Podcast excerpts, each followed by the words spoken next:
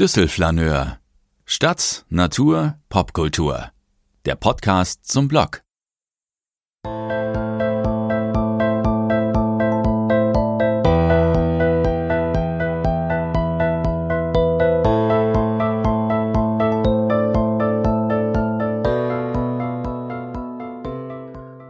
Hommage an die heimliche Königsallee. Diese Kolumne ist eine Allee-Kolumne, doch um die üblichen Allee-Verdächtigen macht sie einen großen Bogen. Vergesst die Berliner Allee, vergesst die Heinrich-Heine-Allee, vergesst die Königsallee. Heute steht eine Allee im Mittelpunkt, die, Achtung, steile These, mehr als jede andere Straße der Stadt für Düsseldorf steht. Ja, du bist gemeint, liebe Karolinger Straße. Das hättest du nicht erwartet? Verständlich.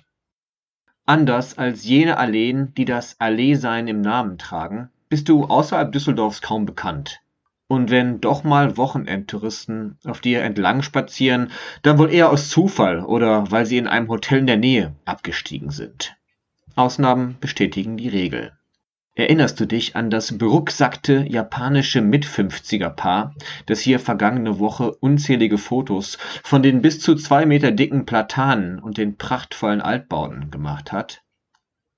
Ja, ich gebe es zu, auch wenn ich woanders wohne, besuche ich dich so oft wie möglich, und es ist nicht auszuschließen, dass dieser Text auf eine Liebeserklärung hinausläuft. Nein, keine Sorge. Ich möchte nicht, dass du zur Touristenattraktion aufsteigst. Ich möchte bloß eine kleine Tour zu deinen Ehren unternehmen. Von der Ecke Bachstraße bis zum Karolinger Platz. Auf der einen Straßenseite hoch, auf der anderen zurück. Zweimal 920 Karolinger Straßenmeter. Die Düssel in der Mitte. Dabei altes Erinnern, neues Entdecken, sich vielleicht sogar überraschen lassen schlendernd, flanierend, spazierend. Ohne Alltagseile mit allen Sinnen. Skurriler Bonus. Mein bester Freund P., der mich mal wieder begleitet, hat versprochen, im Laufe der kommenden Stunde das Karolingerstraßen-Geheimnis seiner Jugend zu lüften. Das wird vermutlich weniger spektakulär, als es sich anhört, aber ein kleines bisschen gespannt bin ich schon. Vorerst scheint mein Begleiter von dieser Kolumne noch nicht ganz so überzeugt zu sein. Während wir vor dem Friseurladen Cut Corner an der Ecke Karolingerstraße/Bachstraße in den Startlöchern stehen, gibt er dem Motzki. Was für eine bescheuerte Idee, eine Straße persönlich anzusprechen. Das sei genauso bescheuert wie einen öffentlichen Brief an ein Geschäft, ein Viertel, eine Stadt oder ein Haustier zu schreiben. Pseudo-origineller Journalistenquatsch. Total für die Katz.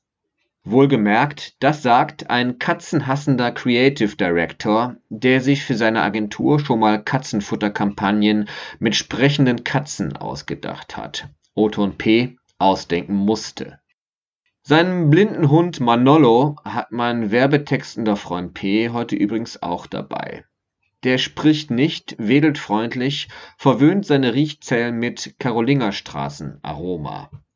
Ach ja, Bevor wir das Schaufenster des Hauses Nummer 1 rechts liegen lassen, sollten wir noch erwähnen, dass es sich um keinen normalen Friseurladen, sondern um einen Hairsalon und Barbershop im Retro-Look handelt, der besonders in der Rockabilly-Szene einen Namen hat. Wenn das kein guter Start ist, sage ich. Oder kennst du eine andere Allee in Düsseldorf, die einen Rock'n'Roll-Friseur zu bieten hat? Naja, sagt mein bester Freund P der gerne das letzte Wort hat und seinen Vollbart bald mal wieder trimmen lassen sollte. Wir spazieren in eine sanfte Kurve, gelangen vorbei an einem Yogastudio zur Düssel. Der bekannteste unbekannte Fluss Deutschlands plätschert uns so flach wie keck entgegen, bevor er an der Ecke Planetenstraße in einem Tunnel verschwindet. Dem Stadtplan zufolge macht die Düssel an dieser Stelle einen scharfen Knick, und eigentlich müsste sie genau unter dem Atelier für maßgeschneiderte Braut und Abendkleider im Eckhaus Planetenstraße 1 verlaufen. Mein bester Freund P., der Backsteinbauten ebenso liebt wie die 20er Jahre, gerät ins Schwärmen. Die an dieser Stelle dominierenden Genossenschaftsbauten seien 1927 und 1928 für den Arbeiterverein Freiheit errichtet worden. Ein Architekturhighlight, und aus gutem Grund denkmalgeschützt. Vor einem der Häuser stoßen wir am Straßenrand auf den im Sommer neu aufgestellten Fahrradständer in Form eines stilisierten Fahrrads.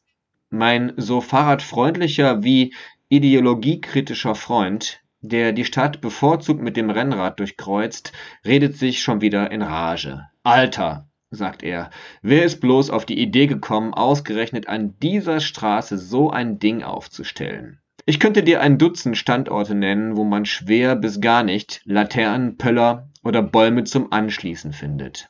Aber hier? Tatsächlich ist von den acht Radstellplätzen an diesem Mittag nur einer belegt. Die Anwohner, die ihr Fahrrad nachts draußen lassen, parken offenbar nach wie vor an den mintgrünen Düsselufer-Geländern. Eine seit Generationen im wahrsten Sinne des Wortes eingefahrene Gewohnheit. Verlassene Schlösser und die eine oder andere ausgeweidete Fahrradleiche inklusive. Urban praktisch gut. Ein Fahrradparker, Paradies. Fehlt nur noch, dass ein realitätsferner Bürokrat auf die Idee kommt, das Anschließen der Räder ans Geländer zu verbieten, ereifert sich P.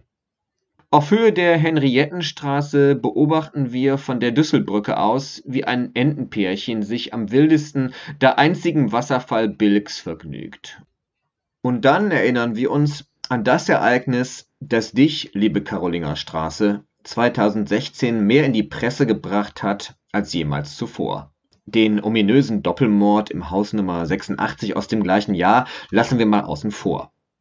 Wir betrachten also die neuen Sicherheitsgitter, die zwischen die alten Querstreben montiert worden sind. Gut, dass die Stadt damals für lückenlose Brückensicherheit gesorgt hat, sagt mein bester Freund P. und setzt ein bitterböses Gesicht auf. Im Vergleich zu dem neuen Fahrradständer war das absolut nötig.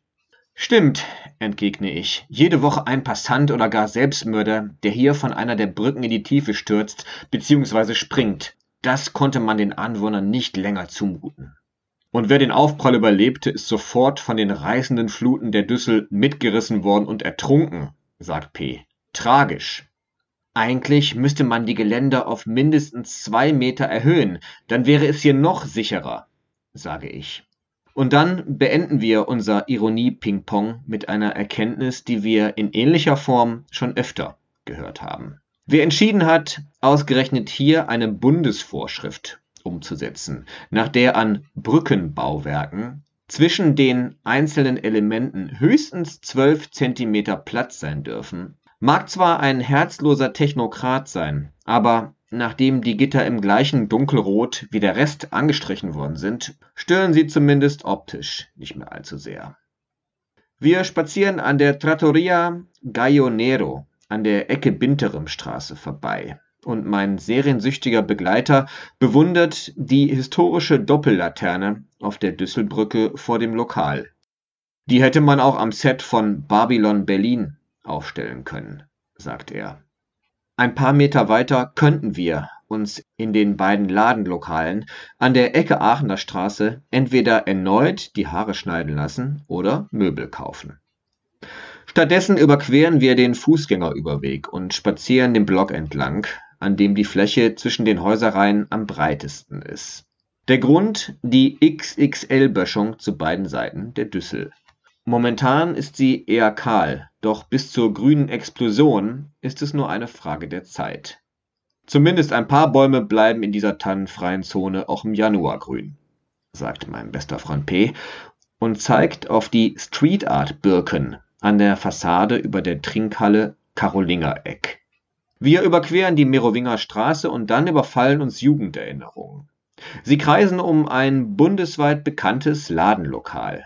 Da, wo es mal war, geht gerade ein Neubauprojekt in die Endphase. Ob es Karolinger Carré, Karolinger Palais, Karolinger Höfe, Karolinger Home, Karolinger Living oder Karolinger Quartier heißt, fällt uns gerade nicht ein. Neubauprojektnamen klingen ja fast immer gleich, da verliert man schnell den Überblick. Jedenfalls, das Ladenlokal, um das es hier gehen soll, hieß Data Bäcker und befand sich auf dem längst abgerissenen Autobäcker-Gelände. Mit seinem weithin sichtbaren Schornstein prägte das Autohaus jahrzehntelang das Viertel. Gegründet 1947, insolvent 2002. Zwischendurch 1981 kam zukunftsträchtiger Nachwuchs zur Welt und wurde auf den Namen Data Becker getauft. Ein IT-Fachgeschäft, das später erfolgreich Zeitschriften, Bücher und Software veröffentlichte und 2011 schloss. In den 80ern avancierten die für Kunden offenen Computerplätze zeitweilig zum Freizeittreff computerbegeisterter Teenager. Vom Personal anfangs mehr oder weniger geduldet. Vermutlich haben mein bester Freund P. und ich dort oft zur gleichen Zeit abgehangen. Wir kannten uns damals noch nicht. Habt ihr bei Data Becker auch immer Basic-Programme von Computerspielen aus Zeitschriften abgetippt? fragt mein Begleiter. Nein, wir haben gezockt und auf Kassetten oder Disketten Spiele ausgetauscht. Erst für den VC20 und den C64, später für den Amiga 500, antworte ich. Und während wir uns der Ecke Brunnenstraße Karolingerplatz nähern, flankiert vom Bikers Hair Dream, noch ein Spezialfriseur, feiern wir in Gedanken ein Revival von Fort Apokalypse, Castle Wolfenstein, Summer Games und Pirates. Am einzigen Blumenladen der Welt, der direkt über der Düssel liegt, wechseln wir Richtung und Uferseite. Quasi zurück auf Los. Über die Hundegassi-Meile entlang des Geländers, vorbei am arabischen Restaurant Layali. Als sein so blinder wie alter Hund Manolo als Platanenpinkler seine greisen Besitzansprüche auf das gesamte Viertel veröffentlicht, lüftet P. endlich sein Karolingerstraßengeheimnis. Dass er in einer Altbau-Mietwohnung in der Mitte des Blocks seine Jugend verbracht hat, wusste ich schon. Jetzt outet er sich als Tierschutzaktivist. Mit 14 Jahren hat er die drei Goldfische Tick, Trick und Track heimlich in der Düssel ausgesetzt. In Sichtweite des elterlichen Wohnzimmerfensters. Hat aber keiner gemerkt, sagt P. Und meinen Eltern habe ich erzählt, die Fische seien gestorben und ich hätte sie im Klo runtergespült. Gib's zu, sage ich. Du hattest bloß keinen Bock mehr darauf, das Aquarium zu pflegen. Na ja, sagt der Goldfischbefreier und grinst. Wir müssen unbedingt noch erwähnen, dass man von hier aus jahrelang diesen grandiosen und mehr als 100 Meter langen Spruch auf der ehemaligen Autobäckermauer lesen konnte. Wechsle ich das Thema. Du wirst eben genau das erreichen, woran keiner glaubt, zitiert mein bester Freund P. Auf einem Schaufenster in der Brunnenstraße ist das übrigens weiterhin zu lesen. Auf der restlichen Strecke passieren wir das Hotel Haus Carolinger, das Weinhaus Machma, den Spirituosenladen Bottle Schickeria, die Gitarrenakademie Düsseldorf, die Bar Ugly Deluxe und schließlich eines der Wahrzeichen Bilks, den bunt bemalten Bilker Bunker. Und, fragt P. schließlich, bist du immer noch der gleichen Meinung? Mehr denn je, antworte ich. Und dann zähle ich auf, warum du, liebe Karolingerstraße, in meinen Augen die schönste, beste, tollste Straße der Stadt bist. Die unterschiedlichen Farben der Häuser, die Enten, der standorttreue Graureiher auf Fischjagd, die seltenen Besuche des Eisvogels, die haushohen Platanen, deren Wipfel sich über dem Flüsschen küssen, das Ufer im Wechsel der Jahreszeiten, die historischen Backsteinbrücken, das uralte Düsselgeländer mit den charakteristischen Kugelknäufen, das für immer instand gehalten und niemals ausgewechselt werden darf. Dazu summa summarum weit mehr Geschäfte und Lokale, als man denkt. Und nicht zu vergessen dieses Licht, dieses unfassbare Karolingerstraßenlicht wie es sich bricht zwischen den Platanen und in Frühling, Herbst, Sommer, Winter immer wieder neue und überraschende Schatten auf die Straße und auf die Fassaden wirft. Fazit mit der Düssel in der Mitte und als Vertreterin des bevölkerungsreichsten Stadtteils Bilk bist du das perfekte Symbol für Düsseldorf und gegen Düsseldorf Klischees. Und weil das Herrschergeschlecht der Karolinger, nach dem du benannt bist, auch eine Art Königsfamilie war, lautet der Titel dieser Kolumne Hommage an die heimliche Königsallee. Nach diesem Plädoyer gibt sich mein Begleiter versöhnlich, allerdings besteht er auf journalistische Distanz. Wenn du meinst, die Karolingerstraße unbedingt persönlich ansprechen zu müssen, sagt er, Dann solltest du sie wenigstens siezen. Unter uns, ich nehme meinen ironieliebenden Freund P. ja ohnehin nicht ernst. Und wenn überhaupt, dann maximal zu 50 Prozent. In diesem Sinne, liebe Karolinger Straße, bleiben Sie so, wie du bist.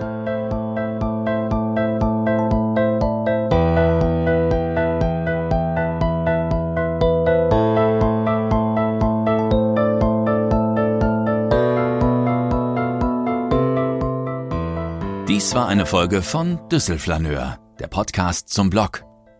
Mehr Infos unter www.düssel-flaneur.de